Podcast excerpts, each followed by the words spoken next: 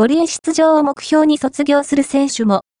広野町の双葉未来学園で114人の卒業式、福島県立高校で卒業式が行われ、1万人余りが学び屋を後にしました。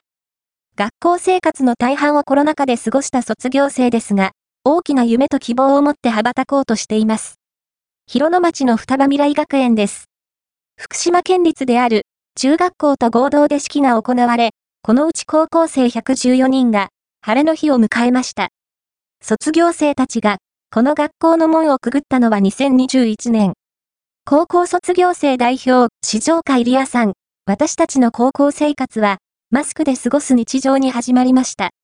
新型コロナウイルスの流行で、学校生活のほとんどがマスクで過ごす日々でした。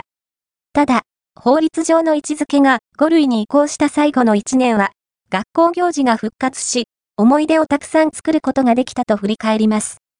市場、海リアさん、本校で学んだ正解のない課題の解決に向け、対話を重ね、一緒に切り開いていくことで育ててもらったこの地域へ、恩返ししていきたいと思います。バドミントンの強豪校としても知られる双葉未来学園で、3年生の選手たちも卒業を迎えました。2023年度のインターハイでは、学校対抗で男子が優勝、女子は準優勝を飾る好成績を残しました。毎日のように練習に打ち込み、切磋琢磨した仲間たちともお別れです。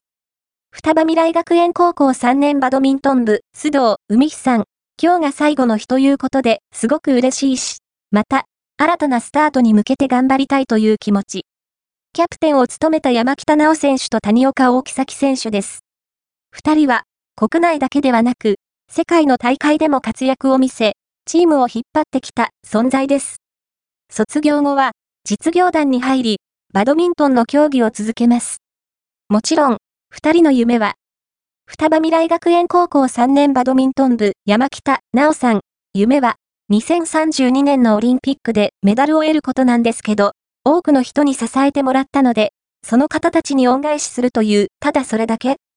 谷岡、大木崎さん、将来オリンピックで金メダルを取れるようにというのが、一番の大きな目標ですが、世界で一番有名になれるように頑張ります。福島から世界へ。8年後の姿が楽しみです。卒業を迎えた、すべての皆さんの未来が明るいものになるといいですね。先生、卒業おめでとうございます。